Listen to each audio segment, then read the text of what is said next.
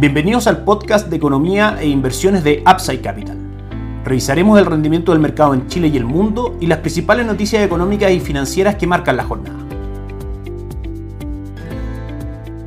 Muy buenas tardes, ¿cómo están ustedes? Viernes 12 de agosto de 2022, soy Ramiro Galeano, fundador de Upside Capital y les doy la bienvenida a otra edición más de mercados en Upside Capital. El día de hoy para hacer un cierre semanal respecto a los activos que monitoreamos constantemente, tanto en Chile como en el extranjero y por supuesto repasar también las noticias más importantes que pudimos ir viendo en la semana. Partimos por la lectura de los mercados en el cierre del día de ayer para los activos locales o los activos que monitoreamos constantemente desde el punto de vista del mercado local. El IPSA subió un 1%, cerrando en 5.300 25 puntos. El dólar en 884 cayó prácticamente 5 pesos el día de ayer. Y el cobre cerró con un avance fuerte del 2.06%. A esta hora en nuestras pantallas el dólar termina la semana en niveles de 881,85, 3 pesos más abajo del día de ayer, con una volatilidad bastante baja en comparación a lo que hemos visto con el mercado del dólar en los últimos meses. Marco máximo hoy día de aproximadamente 886 y está cerrando en 881 como decíamos. Mayores movimientos en el dólar que esperar finalmente el tipo de cambio va a depender principalmente de lo que vaya ocurriendo con las cotizaciones del cobre, con las cotizaciones del dólar index y con lo que pase en Chile respecto a noticias macroeconómicas. En general, nosotros vemos que de esos tres factores, de fondo, el nivel de incertidumbre en Chile, tanto política como económicamente, es un factor que ayuda a la caída del peso chileno frente al dólar, es decir, a la alza del dólar. Por otro lado, el dólar index en general debiese tender a caer por el último dato de inflación en Estados Unidos que salió menor lo esperado, lo vamos a pasar a revisar en un segundo. Y también estamos a la espera de otras cifras macroeconómicas de China que eventualmente puedan generar movimiento en el cobre y con eso generar movimiento en el dólar también. Sabemos que la relación es inversa, si es que sube el cobre, baja el dólar y si que por supuesto el cobre baja, el dólar tiende a subir. Por otro lado, si revisamos el mercado local, tenemos alzas del 1.13% hoy día en el IPSA, completando un retorno durante el año del 23.62% y los últimos 30 días de un 5.24%. También fue una excelente semana, los últimos 7 días hemos tenido un retorno en el IPSA del 3.33%. En este sentido, para inversionistas que quieran ingresar en el mercado local, tenemos un fondo que distribuimos desde Itaú, Toesca Chile Equity, un excelente fondo que en general tiene muy buenos retornos en comparación al IPSA, con una remuneración bastante competitiva. También es importante analizar el comportamiento de las acciones en lo que va del año, principalmente destacan por supuesto Sogimich con un retorno durante este 2022 del 107.41%, Sonda también ha tenido un buen retorno del 26.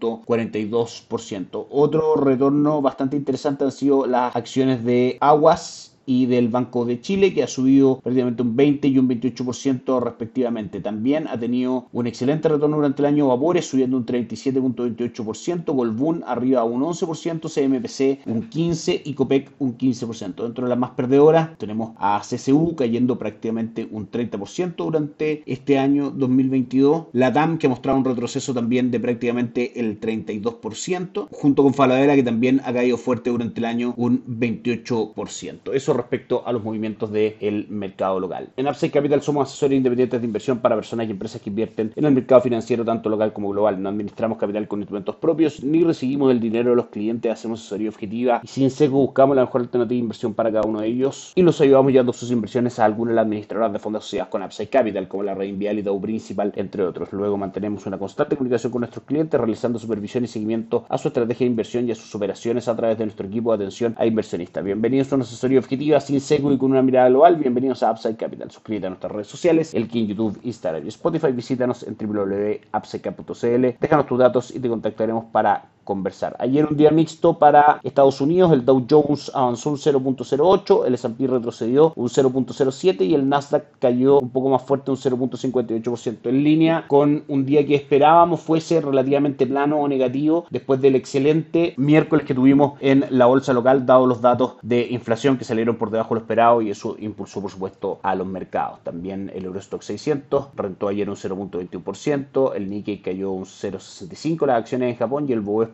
cayó un 0.47%. Revisamos el calendario económico para las noticias más importantes durante la semana. En general, el día martes las noticias más importantes fueron la productividad no agrícola de Estados Unidos y los costes laborales unitarios también de ese país que marcaron por sobre lo que esperaba el mercado. Tuvimos también retroceso en el índice de precios de consumidor y de productor en China que marcaron 2.7 y 4.2% respectivamente por debajo del 2.9 y el 4.8% que se esperaba. Una buena noticia que en general va en línea con enfriar los niveles inflacionarios en el mundo. Y eso se tradujo también en las noticias de inflación el día miércoles, por debajo de lo esperado, 8.5% el IPC anualizado al mes de julio, se esperaba un 8.7% y el mes anterior había sido de hecho de un 9.1%. Así que en todas sus mediciones subyacentes y mensuales y totales también, por supuesto, la inflación marcó menos de lo esperado, impulsando a los mercados. También el día jueves tuvimos índice de precios al productor, que también marcó por debajo de lo que el mercado esperaba, peticiones semanales por subsidio de desempleo prácticamente en línea en Estados Unidos y el día de hoy sin grandes noticias en cuanto a importancia, expectativas de consumo de la Universidad de Michigan y confianza del consumidor de la Universidad de Michigan, ambos datos macroeconómicos por sobre lo esperado. De esa manera vemos que durante las semanas próximas probablemente vamos a tener una caída del dólar en el mundo, dado que este dato inflacionario en línea para que la Reserva Federal en general tenga menores incentivos a mantener la agresividad con la que está subiendo las tasas de política monetaria, recordemos 75 puntos base en sus últimas dos reuniones, y eventualmente ya comenzar un proceso de normalización que va a calmar y va a hacer recuperar a los mercados después de un pésimo primer semestre 2022. El cobre a esta hora retrocede un 0.74% a 3,67. Nos vamos a los mercados alrededor del mundo con el dólar index a esta hora avanzando un 0.5% en un día, como decíamos, de correcciones en el dólar, marca 105,62. Si nos vamos a los mercados en Asia, tenemos al Nikkei 225 de Japón subiendo fuerte, un 2.62%, al Hansen de Hong Kong arriba un 0.46% y el índice de Shanghai cayendo un 0.15%. Europa marca positivo con el DAX alemán avanzando un 0.74% y el Eurostock 600 avanzando un 0.16%. Y Estados Unidos, por último, marca el Dow Jones avanzando un 0.88%, el Nasdaq arriba un 1.59% y el S&P 500 un 1.25%. Tres índices que forman parte de nuestra recomendación de inversión. S&P 500 durante el año aún abajo un 10.62% y el Nasdaq abajo todavía durante su medición 2022 un 17.01%. Nasdaq deja el mercado bajista por debajo del 20%, se entiende como mercado bajista y vemos que estos índices, dada el aterrizaje suave que probablemente tenga la economía de Estados Unidos a este proceso de alza de tasa y que este proceso a su vez de alza de tasa tenga menos intensidad, desde nuestro punto de vista forman una excelente oportunidad de inversión. Que esté muy bien, tengan un excelente fin de semana largo, nosotros nos encontramos el martes. Chao, chao.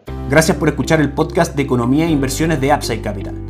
Te invitamos a visitar nuestro sitio web www.upsidecap.cl y contactarnos para brindarte una asesoría objetiva, sin sesgo y con una mirada global para tus inversiones.